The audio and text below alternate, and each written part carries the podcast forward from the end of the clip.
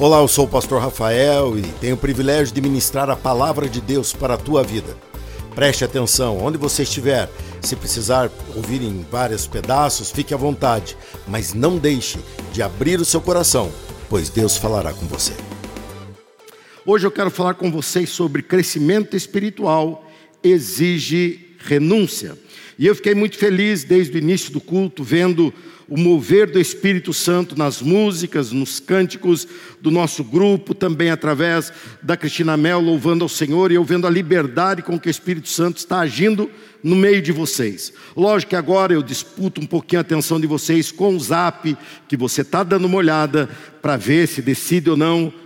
Eu peço que você agora tente concentrar-se naquilo que eu vou falar, porque não é fácil, é uma disputa aí bastante acirrada, e eu gostaria que você apenas desligasse ou deixasse de lado para não cair em tentação e voltasse total, totalmente a tua atenção para aquilo que Deus vai falar. Eu vendo esse mover do Espírito Santo, eu fiquei ainda mais empolgado para trazer essa mensagem no culto da noite, porque eu sei que ela não vai cair no vazio. Hoje você vai experimentar uma transformação de dentro para fora.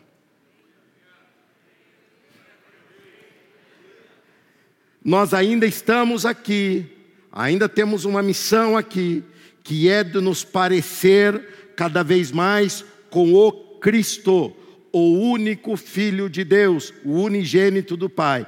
Eu quero me parecer mais com Jesus. Porém, me parecer com o Senhor, esse crescimento espiritual, ele exige renúncia. Diferente de um recém-nascido, que não sabe nada, ele não sabe falar, ele não sabe andar, ele vai assimilar aquilo pela primeira vez. Diferente de um nascimento natural, em que se começa deletado, zero, vai se crescendo naturalmente, nós, na nossa nova vida com Cristo, nós temos que abrir mão de algumas coisas. Diferente de um recém-nascido, nós já sabemos falar, nós já sabemos caminhar, já temos história, histórico de escolhas. E nós temos que reaprender. O grande desafio é que, para que possamos crescer espiritualmente, a renúncia, ela é necessária, porque nós estamos lotados eu vou usar até a palavra entulhados de tantas coisas. Nós somos extremamente informados. Grande, grande parte do que temos de informação não se aplica à nossa realidade. Grande parte. E nós sofremos com todas elas. Nós somos bombardeados por um monte de meios de comunicação. Antigamente, para saber da vida dos outros, tínhamos que conversar com a fofoqueira do bairro. Hoje nós vemos a vida dos outros o tempo todo. E isso é nocivo. Nós estamos entulhados. Nós estamos carregando muita forma de agir porque a vida nos ensinou, mas está na hora de nós aprendermos alguma coisa que Cristo está nos ensinando. Está na hora de abrirmos mão, de renunciarmos situações, e você vai ficar impressionado de ver como são situações totalmente opostas mas igualmente precisam ser renunciadas para você poder assimilar algo novo de Deus. Jesus, no seu ministério ele, terreno, ele deixou claro que nós precisávamos fazer escolhas. E para segui-lo, era necessário priorizá-lo. Se ele não fosse prioridade, não duraríamos. Abra sua Bíblia em Lucas capítulo 14, ou acompanhe a leitura no telão, do versículo 25, 26 e 27. Durante todo esse capítulo, está sendo contado parábolas, maneiras em que ele diz que seguir a ele não seria fácil, exigiria uma série de renúncias. E nós veremos que a nossa vida já está tomada, e se nós não tivermos a iniciativa de abrir mão das coisas para poder receber algo novo de Deus, não teremos algo novo dele. Lucas 14, 25 diz assim: Uma grande multidão seguia Jesus, que se voltando para ela, que se voltou para ela e disse: Se alguém que me segue amar pai e mãe, esposa e filhos, irmãos e irmãs, e até mesmo a própria vida, mais que a mim, não pode ser meu discípulo. E se não tomar sua cruz e me seguir, não pode ser meu discípulo. Ele começa a leitura no versículo 25 dizendo: Uma grande multidão seguia Jesus. Uma grande multidão seguir a Jesus não é uma turma que é discípulo. Seguir a Jesus não basta. Ser igual a Ele, ou copiá-lo, ou aprender dele. Essa pandemia tem balançado o tronco das árvores por aí chamadas igrejas. As igrejas estão sendo chacoalhadas, muito chacoalhadas. E a primeira debandada, perda, é do pessoal que só seguia. O pessoal que seguia, ele não está nem aí. Ele, da forma que segue Jesus, ele segue um outro movimento. Ele não ama, ele se entretém. Ele não ama, ele não se envolve, ele não se doa, porque ele simplesmente está à procura de benefício. Eu acho interessante que Jesus se volta para uma multidão e diz: Eu não sei quantos de vocês podem ser meus discípulos. E ele diz: Para ser meu discípulo, você tem que renunciar amores, tendências, prioridades e me amar acima. E quando ele chega ao ponto de amar a si próprio em segundo lugar e amar a Deus, a Ele acima de todas as coisas, a história se torna ainda mais séria. E para que possamos aprender melhor, eu falo a um grande número de pessoas dentro da permissão do momento. Eu tenho que falar isso porque tem uns dedos duros na internet que ficam me impressionando depois. Então aqui está todo mundo bem afastado, estão cinco metros de distância um do outro. Eu não tenho muita noção de espaço. Passe logo esse período em nome de Jesus, amém. Pastor Leandro ali estava orando e eu clamando ali, falando: Deus, passa mesmo. Deus, termina logo. Para que o povo possa cantar sem máscara para que o povo possa te adorar e que o povo possa se abraçar, que o povo possa parar de ser estranho e ser pessoas que as irmãs possam usar batom novamente.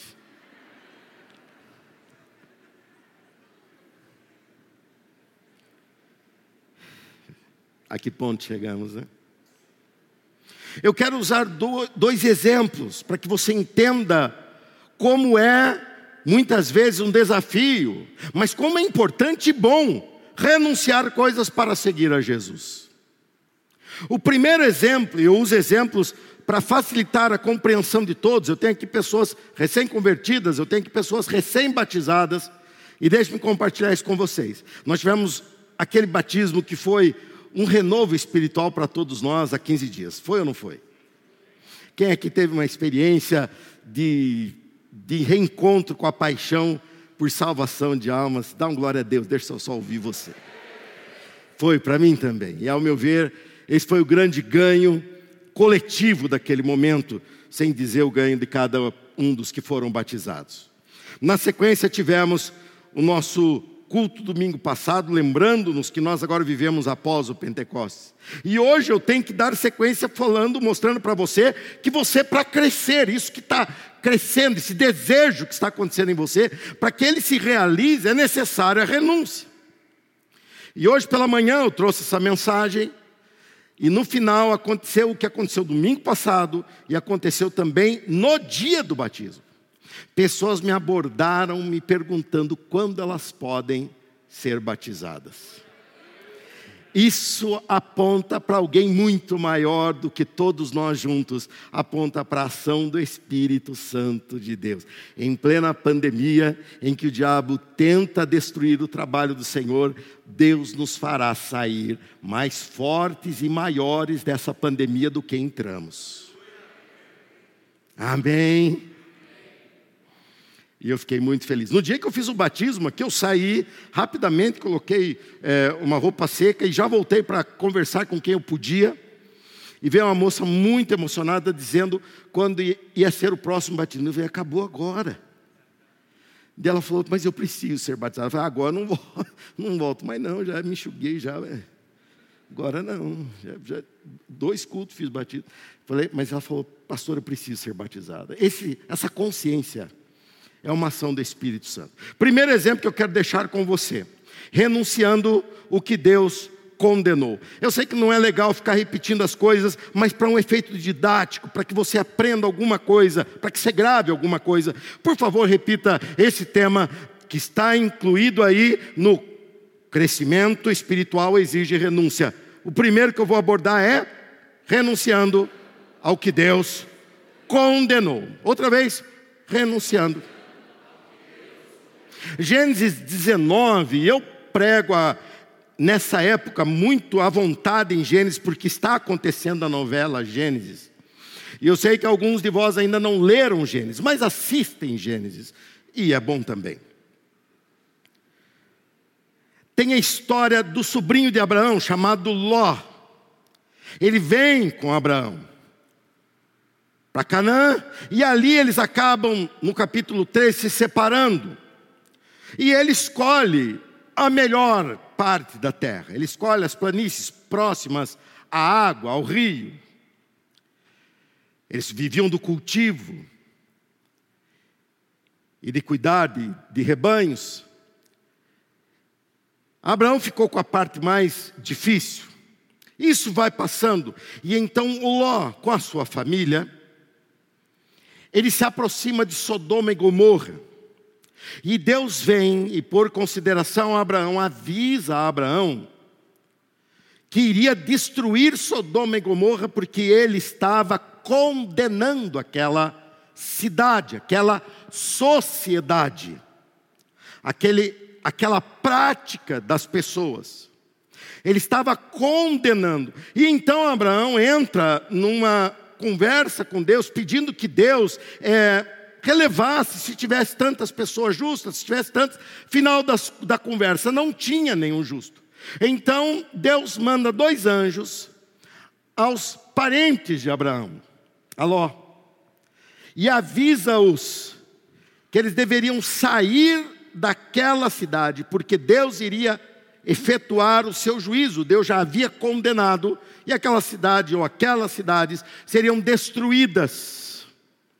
Para você ter uma ideia do grau de, de, de como deturpar a verdade de Deus que está em nós e como fazer aquilo virar o errado, chamar o errado de certo e o certo de errado.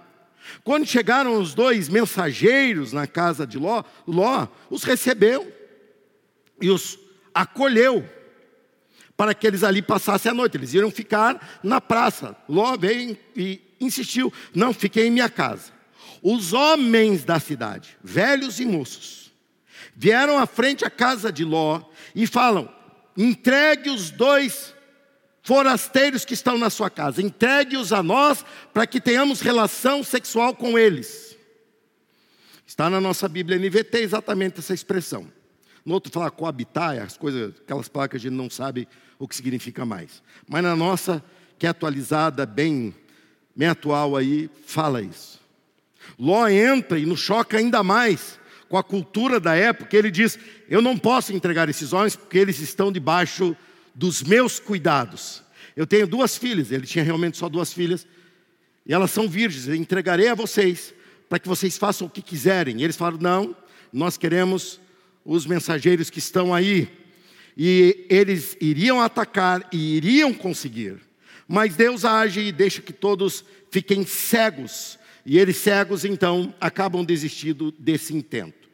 Resultado: Deus consegue, através dos seus anjos, tirar Ló e sua família. E nesse momento acontece algo que é bem conhecido de todos a mulher de Ló. Veja o que acontece em Gênesis 19, 26, está aí a projeção. Lembram-se do que nós estamos falando agora? Renúncia, renunciando ao que Deus condenou. A mulher de Ló, porém, olhou para trás, enquanto o seguia, e se transformou numa coluna de sal, ou numa estátua de sal. Novamente, a mulher de Ló, porém, olhou para trás enquanto fugiam, enquanto seguia, e se transformou numa coluna de sal, renunciando ao que Deus condenou. Sodoma e Gomorra se tornaram reprovados, condenados por Deus. Se fizesse uma votação na cidade, eles ganhariam facilmente e a vontade de Deus perderia. Você viu pela reação dos homens da cidade tentando a violência, violentar os dois anjos. Eles estavam totalmente longe de Deus. Deus não tem compromisso com quem está longe dele. Deus executa o juízo sobre quem estava longe dele. Eles falavam, mas isso não é errado. Outros falavam, mas isso não é errado. Outro falava, mas isso também não é errado. Mas Deus estava ali mostrando: isso é reprovável aos meus olhos, isso é desagradável a mim. E eles, não, mas isso não tem nada demais, até a hora em que Deus executa o seu juízo. E quando Deus executa o seu juízo, pela sua misericórdia, Ele fornece, Ele favorece Ló e sua família para que escapassem. O problema não é porque ela olhou para trás, o problema é o que aquela olhada para trás significou ou significava. Ela estava apegada àquilo que Deus condenava. Ela estava vinculada àquilo que Deus condenava. Ela estava saindo daquilo, mas não queria sair. E Deus vê o coração, e quando Deus vê esse gesto dela, essa intenção dela, Deus para ali onde ela estava. Ela sai do plano de Deus imediatamente, porque ela não queria abrir mão. E para crescer espiritualmente, para sair para um novo ambiente onde você vai ter experiências com Deus, é necessário a renúncia do que Deus condenou. A Bíblia fala sobre isso, Jesus expressa isso quando ele fala: é impossível servir a dois senhores, porque ou vai agradar a um e desagradar a outro, ou ao contrário, é impossível servir a dois senhores, e há uma pá de gente, se nós fôssemos como areia, que insiste em viver essas duas realidades, e o que acaba imperando? Imperando o que você já sabe Porque diferente de um recém-nascido que precisa assimilar a vida, você já tem uma vida assimilada. Só que é uma vida que no espiritual, naquilo que dura para a eternidade, você é como um bebezinho. O apóstolo Paulo, quando fala a Corinto, ele diz isso: eu tive que falar com vocês como a bebês espirituais, eu tive que dar para vocês leite para tomar, ao tempo que eu queria dar refeição sólida para fortificar vocês. Vejam como é muito comum esse erro, esse engano. Agora, a quem queremos enganar? Nós temos a palavra de Deus, o Deus revelado, a intenção de Deus. E quando nós vemos isso, não é porque a Bíblia diz que é algo errado que aquilo se torna errado. Aquilo é errado e porque é errado a Bíblia identifica. Assim como a lei da gravidade. A lei da gravidade não existe porque um físico a notou. Ele anotou porque ela existe. Você está aí, está sujeito a essa lei, a uma força gravitacional que puxa todas as coisas para o centro da Terra, e por isso dá a ela esse formato, e nós conseguimos ir e vir, e conseguimos, porque senão estaríamos por aí sem conseguir nossos intentos e morreríamos, não, não existiria atmosfera, não existiria essas camadas de condição de vida.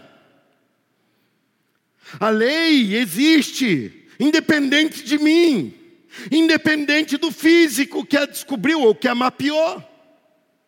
Ela existe e há um engano em quem não tem vínculo com Deus e com a igreja de Cristo. Ele pensa que por não ser da igreja, o pecado, o erro é menos nocivo. Não, é pior ainda. Porque você é escravo dele. Quando você vem para a igreja, você mistura graça com crescimento automático. Não existe crescimento automático, não existe crescimento instantâneo em seres vivos. E nós somos seres vivos. Nós precisamos aprender, nós precisamos nos adaptar, precisamos escolher. Mas como tem gente com o desejo de ir para o céu, mas andando de costas para o céu. Como a mulher de Ló.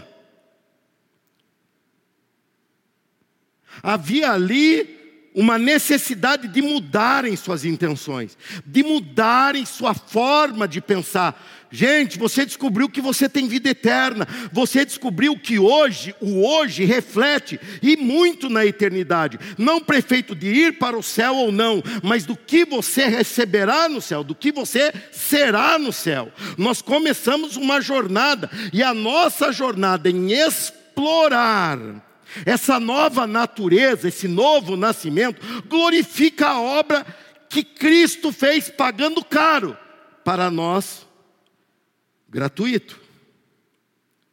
Quando eu faço escolhas para agradá-lo, eu demonstro amor.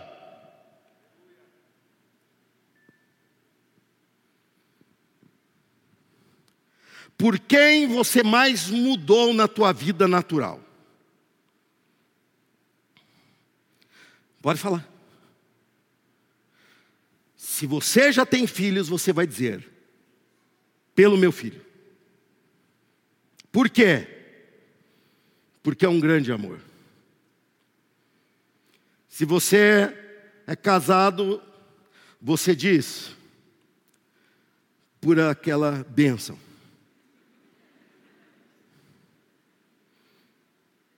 Mas se não há amor, não há esse moldar-se. Deixa eu usar a expressão do filho que é mais. agrupa melhor. O filho chega e bagunça a vida da gente. E nós fazemos o quê? Ficamos felizes. O filho vem, quem é que tem filho abaixo de 10 anos? Levanta a mão. Aproveita que está barato. O teu filho vai gastar muito do teu dinheiro. Ele vai ter época que ele vai gastar mais do que você. O teu dinheiro. E você vai fazer o quê? Ficar feliz. Ele chega feliz e fala: entrei na faculdade. E você abraça e grita: eu vou ter que pagar muita coisa. Mas você fica feliz, por quê? Por causa de amor. Agora, quando eu vejo crentes no século 21 relutantes em mudar suas escolhas, eu questiono o quanto você ama Cristo. Cristo falou: se você não me amar mais do que, você não pode ser meu discípulo, você não conseguirá me seguir. Falta amor. Eu escolho as coisas por amor, eu mudo a minha vida por amor, eu mudo os meus valores, porque eu descobri o grande amor da minha vida e o nome dele é Senhor Jesus Cristo. É você tem que ter essa descoberta porque é o amor que vai te fazer abrir mão, renunciar o que Deus condenou. Nós estamos diante de um mundo que faz apologia, que faz campanha publicitária, que entra de sola, tentando nos convencer da liberdade dos outros. Estão perdendo tempo, todos são livres. Acontece que o que eles estão tentando é amordaçar aqueles que anunciam a verdade bíblica. Aqueles que anunciam a verdade de Deus e achando que isso é novo, não é, já aconteceu com Sodoma e Gomorra. E eu não sou dos que vão ficar queimando no fogo, não. Está previsto novamente julgamento para a terra, não mais para uma cidade, mas para uma todo um planeta. E muitos, multidões, infelizmente, serão condenados, porque simplesmente não querem dar ouvidos. E nós somos tidos por Deus nesse mundo ainda como luzeiros que iluminam o caminho, que fazem a diferença. E nós estamos perdendo grandes oportunidades. Hoje é dia de ceia, e dia de ceia é dia de eu botar, pela palavra de Deus, ordem na casa. É benção ou não? É benção mesmo? Abrir mão do que Deus condenou. Nós viemos de uma realidade mundana onde entendíamos diversão de uma forma mundana, extremamente destrutivo, extremamente improdutivo, prejudicial, mas nós entendíamos, me diverti muito, não se divertiu, se enganou, ao ponto de ter que ficar bêbado ou usando droga para ter uma sensação boa, porque a realidade não é boa. E você vem para Deus e Ele fala: Eu te dou o direito, porque você não tinha, mas eu te dou o direito de viver uma alegria verdadeira. E você fica como a mulher de Ló, falando: Eu estou andando com o Senhor, viu, Jesus? Eu estou andando, ó, pode continuar que eu estou junto, estou andando, mas de costa para o Senhor, e de frente para aquilo que eu estou com o coração apertado de abrir mão. Eu estou para tomar decisões sobre realização de casamento. Dos nossos pastores realizarem casamento. Porque no início do meu ministério era muito simples isso. O pessoal não tinha grana. Então o pessoal casava na igreja. E depois ia para casa dos pais da noiva comer é, é aquele é bolo que faz com pão e fatiado. Isso, e, e batatinha. Lembrou, crente? Pobre. Lembrou, lembrou eu também. E todo mundo feliz. Hoje, aqui era fácil. A pessoa entrava na igreja, vinha para a igreja, chegava na igreja, opa, eu estou na igreja. Os convidados, opa, eu estou na igreja. Eu estou numa igreja. Mesmo que não fossem crentes. E eles, o ambiente é propício para ouvirem a palavra. Aí o pessoal descobriu as chácaras. O pastor Leandro que começou com essa onda, mas não teve nada demais. Mas começou. Aí olhava para o céu, vai chover. Pastor, ora para não chover. Ô irmão, tem que chover, chuva é bom, mas não logo no meu casamento. Alugou a tenda. Ah, não posso falar tudo isso aí não. Mas é verdade, eu lembro.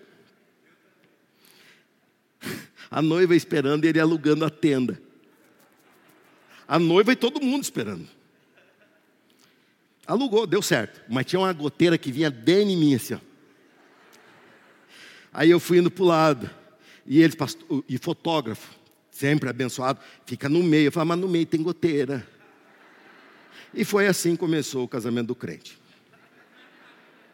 Mas aí o pessoal começou a ir, ter aquelas ilusões. Nossa, pastor, olha, meu casamento vai ser lindo, vai ser no pôr do sol. Só que esquecem que o sol não espera. Aí fui. Acharam uma chácara, porque quer se meter a fazer coisa legal, mas não tem grana. Aí pega aqueles lugares que você vai e fala, meu Deus. Aí chega aquele monte de gente tudo olhando para você, falando: não demora, que eu estou com fome. E eu fico olhando, falando: Deus, por que eu estou aqui? Ninguém me quer aqui. O noivo não me quer aqui. A noiva não me quer aqui. E o povo, eu tenho que ser rápido. Aí chega o sol indo. Cerimonialista correndo com um monte de folha na mão, aquele desespero. E o sol indo. E eu só olhando e pensando: não tem luz nesse lugar. Céu aberto, coisa linda. Dali a pouco chega a noiva, já estava escuro. A minha sorte, que já era na época, deu enxergar algo que emite luz. Aí eu olhei, a noiva ficava olhando para o noivo, tá boa minha maquiagem? Ele olhava e falava, não dá para ver direito. E eu ficava pensando, meu Deus, tudo para depois daquilo começava uma balada. Irmão, não me meto na tua vida. Você quer fazer festa? Faça. Mas você quer casar com a bênção de Deus? Faz um ambiente para receber Deus.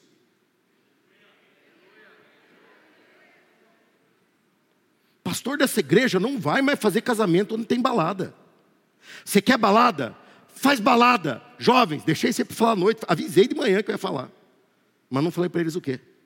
Você vai casar? Ah, eu vou. Mostra para os teus amigos que nunca virão na igreja. Mostra para a tua família que nunca aceitou vir na igreja. Mostra que é maravilhoso casar com a bênção de Deus sobre você.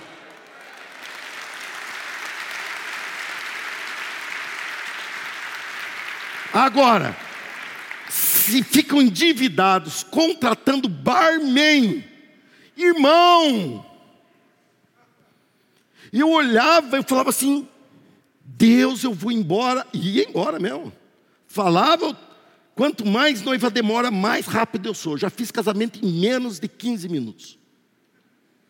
Já entrou eu declarando, marido e mulher, beija a noiva porque eu vou embora porque ninguém quer saber da bênção. Aí depois, passa um ano, passa dois, pastor, preciso conversar com o senhor. Agora? Vai, vai, botam coisa girando, dança. Dança, porque o teu casamento você dançou. Literalmente. A grande chance que você tem que mostrar para as pessoas que é bênção. Eles não vão se converter ali, naquele dia, mas eles vão olhar. E aí vai passar um ano, dois, três, e vão chegar em você e falar: Como vai teu casamento? Fala, não é fácil, é um desafio conviver em excesso com qualquer pessoa. Mas eu amo meu esposo, eu amo a minha esposa, e nós estamos vivendo felizes com a bênção de Deus. Nessa hora, aquele teu amigo que falou casamento chato, vai voltar para você e falar: teu casamento foi diferente de todos que eu fui. Será que tem esse jeito para mim? Você vai falar o mesmo que abençoa a minha vida, que abençoar a tua vida também. O meu casamento não foi abençoado por balada e nem por bebida, foi abençoado pela presença e a unção do Espírito Santo de Deus.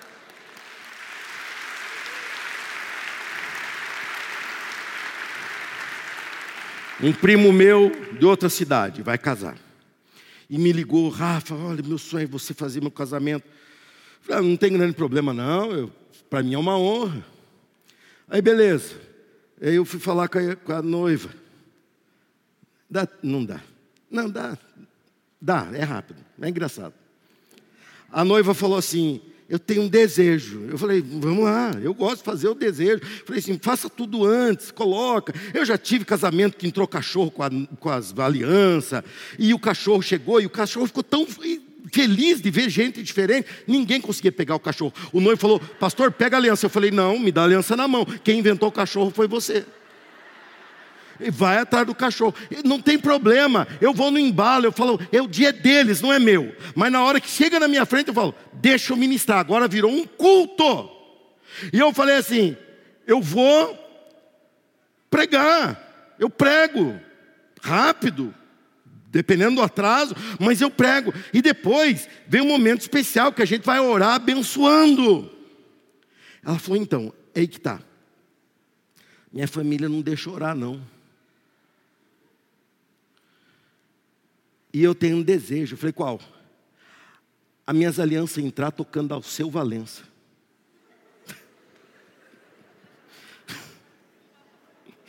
Eu falei, pai, o senhor está me provando. Por que o senhor faz isso comigo? Eu sou teu servo. Eu olhei e falei assim para o meu primo, eu falei, cara, você tem que achar um pai de santo para fazer teu casamento. Porque esse teu negócio está muito axé, está muito fora do padrão. Não vai rolar comigo. E não, Rafa, mas tem que ser você. Eu falei, então comigo vai ser culto. Eu falei, vai orar. E porque os pais eh, são da congregação. E congregação não pode orar. E pode orar se for com lenço, de joelho, todo aquele sistema, congregação cristã.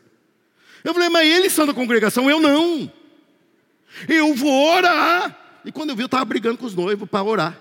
Eu falei, a que ponto chegamos? Eu estou brigando para orar. Resultado, chamaram os pais da noiva. Falaram, é bom eles falar com você. Eu falei, manda. Aí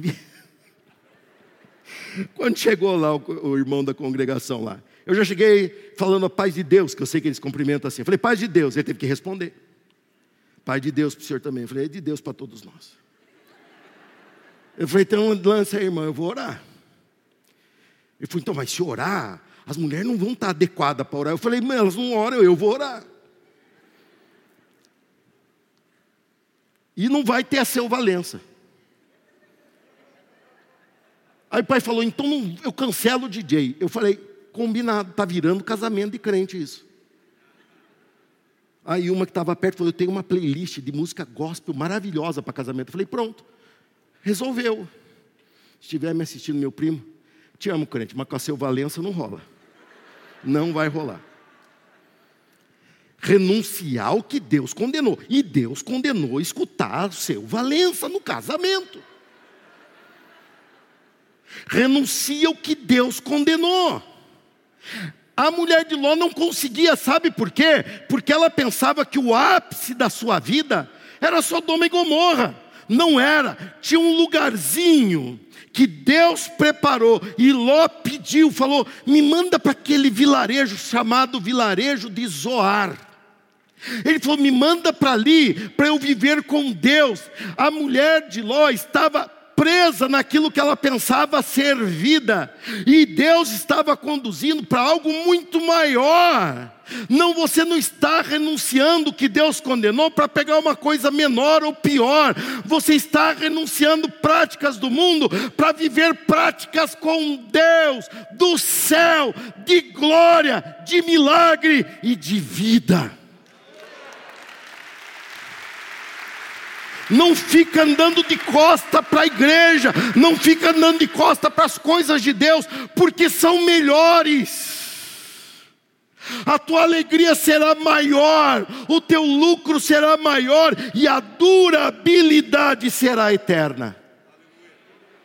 Você que está me ouvindo e vem na igreja raramente e fica olhando de fora, você está como uma mulher de Ló, você será condenada, você será condenado. Você tem que ver que Cristo é o melhor benefício, é o maior ganho. Ele falou: aquele que amar qualquer coisa acima de mim, não será meu discípulo, aquele que me descobrir ele será abençoado. E é nisso que eu quero fazer o último ensino. O primeiro ensino está muito nítido, está na Bíblia, e isso é muito claro de vermos. Abrir mão, renunciar ao que Deus condenou. Acontece que andar com Jesus, crescer espiritualmente, muitas vezes nós também temos que abrir mão, temos que renunciar o que Deus abençoou. Mas se Deus abençoou, é bênção, depende.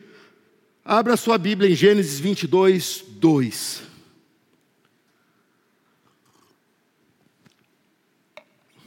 Está escrito assim: Deus disse: Toma teu filho, seu único filho, Isaque, a quem você tanto ama, e vá à terra de Moriá. Lá em um dos montes que eu lhe mostrarei, ofereça-o como holocausto, renunciando ao que Deus abençoou. Desde que Deus chama Abraão, lá em Ur dos Caldeus, e você está especialista nisso por causa da novela, repito, desde lá Deus anunciou a ele: Venha e eu farei de você uma grande nação.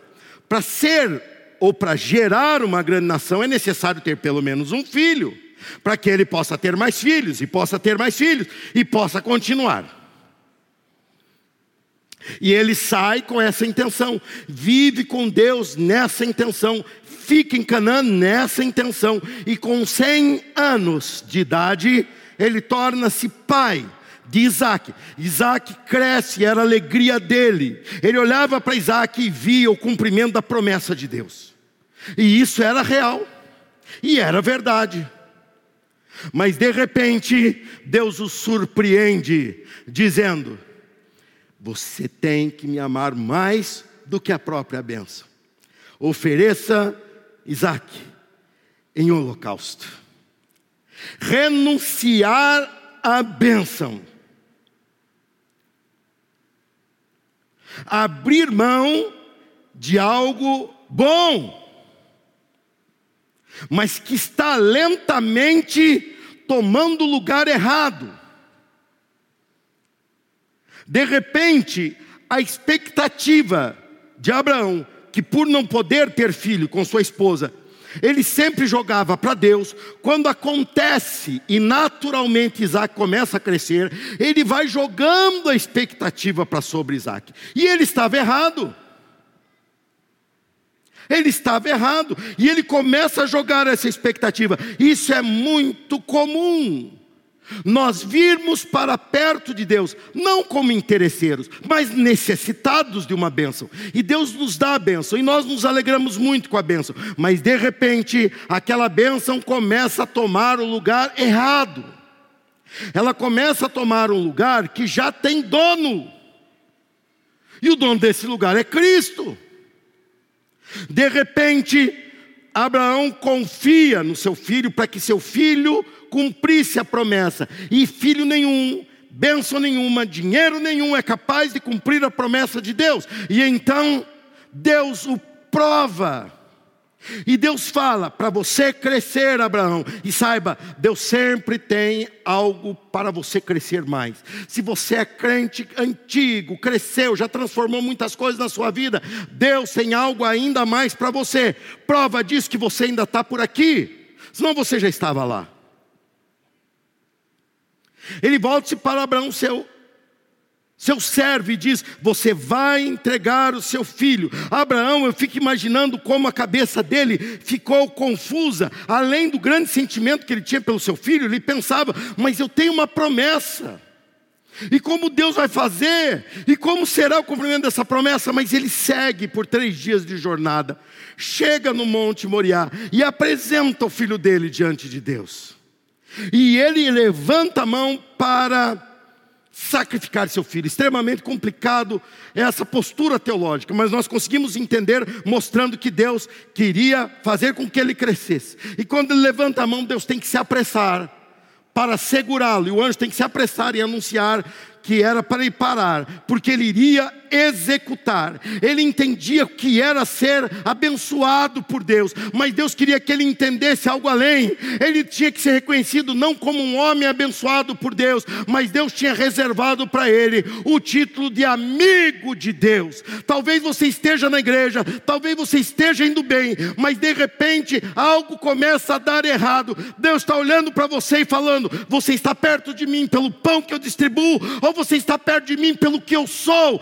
Aí chega a hora de você olhar para Deus e falar: Deus, eu posso estar perdendo uma benção, mas eu não abro mão de quem o Senhor é. Eu posso perder a minha promessa, mas eu não deixo de ser amigo de Deus isso é crescimento, isso é maturidade, isso é avanço. Você abre mão de uma bênção para se tornar amigo daquele que abençoa. Crescer espiritualmente exige renúncia. Isaac teve que ser colocado de lado, porque ele estava afastando o foco.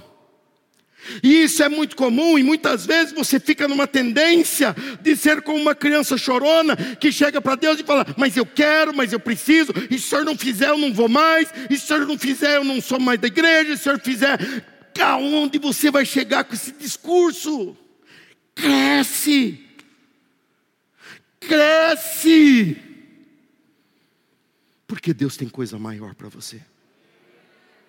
Deus tem coisa maior para você. Crescimento espiritual exige renúncia, melhor do que você se tornar uma estátua de sal.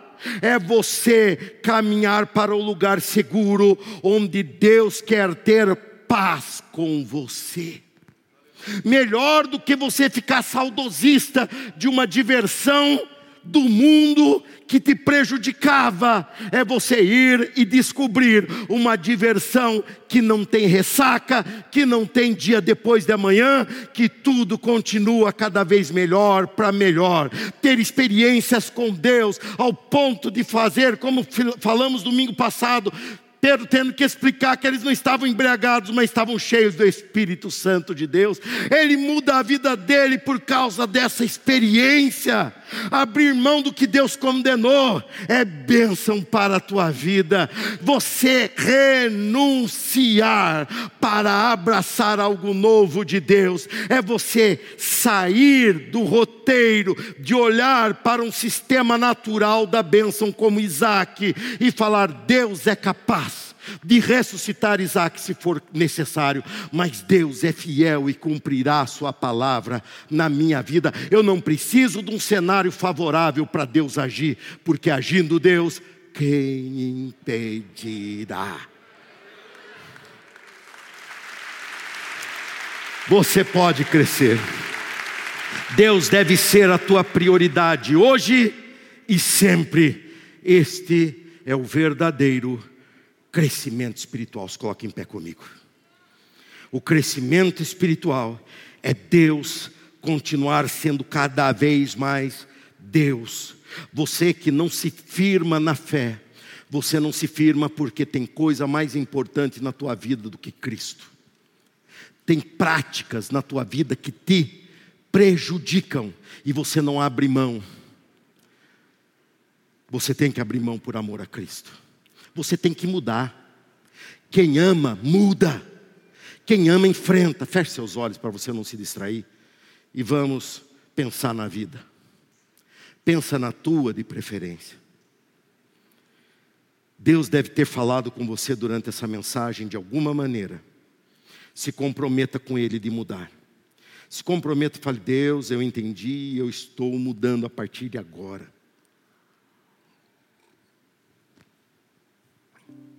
Eu não vou te fiscalizar. Eu sou só um mensageiro. Quem é o teu fiscal é você mesmo e a tua consciência. Ninguém melhor que você para dizer eu me arrependo. Ninguém melhor que você para reconhecer isso é errado. Ninguém é melhor que você para dizer não vou mais nessa. Você está pedindo a Deus uma nova realidade, você tem pedido a Deus uma nova, um novo ambiente de vida mas você não consegue se desvincular de Sodoma e Gomorra. Deus reprova aquilo. Deus está te chamando para um lugar novo. Deus está te chamando para uma prática de vida nova. Você quer se comprometer com isso agora? Quer? É tempo de pregarmos compromisso com Deus. Porque só os comprometidos estão sobrevivendo à pandemia. Na fé. E você precisa de compromisso. Porque daqui a pouco podem fechar o templo novamente. E lá vai você para online outra vez. E cada ida para online fica mais difícil de voltar. Você precisa ter um compromisso de vida com Deus. Senão você vai entrar para uma triste estatística daqueles daquela multidão que andava atrás de Jesus, mas não o amava. Senhor, eu te agradeço porque o Senhor fala aos nossos corações, e se o Senhor fala é porque o Senhor nos ama. Senhor, nós consagramos a Ti agora a nossa vida. Senhor, não queremos que o Senhor seja mais uma coisa na nossa vida, mais alguém na nossa vida. Nós queremos que o Senhor seja o dono, o rei, aquele que senta no trono da nossa vida. Senhor, nós queremos viver para te agradar. E não queremos te agradar porque temos medo ou porque. Não, nós queremos te agradar porque te amamos. Queremos te agradar, ó Deus, porque quando te amamos, nós nos alegramos de ver o Senhor satisfeito com nossas escolhas. Senhor, nós queremos te agradar, porque nós moraremos eternamente contigo. Nós queremos te agradar, Senhor, porque nesse mundo nada se compara a estar na tua presença. Senhor, abrimos mão e abriremos mão do que for necessário para chegar mais perto de Ti. Abriremos mão de bênção que for para chegar mais perto de Ti, porque nós sabemos que tudo aqui está passando e rápido demais, e o céu já está chegando, e no céu eu serei conhecido como amigo de Deus e não como pai de Isaac eu serei reconhecido como aquele que escapou e não como uma estátua de sal. Senhor, que a tua igreja se comprometa contigo e que olhe como é vantajoso seguir a tua vontade. O mundo diz que não, mas o mundo não sabe o que fala. As mídias dizem que não, mas eles também não sabem o que falam. A tua palavra sabe o que diz. E a tua palavra diz que é melhor estar um dia na tua presença do que todos os outros ou os mil outros em algum outro lugar. Te amamos, Jesus. Você pode terminar a tua oração falando isso para Ele? Fale, te amo mais do que o meu emprego, te amo mais do que a minha família. Eu te amo, Jesus, te amo mais do que a mim mesmo. Fale para Ele porque Ele te amou. Ele te amou mais do que as ruas de ouro do céu. Ele te amou mais do que o conforto ou do que a glória que ele tinha como Deus. Ele se despiu de toda a sua glória para morrer numa cruz porque ele te ama. Diga a ele que você o ama. E se você fez essa oração, sinceramente dê um aplauso a ele. Você acabou de ouvir a palavra de Deus. Abra o seu coração para ela, deixe com que ela produza frutos e Deus vai te surpreender no seu dia a dia. Deus te abençoe.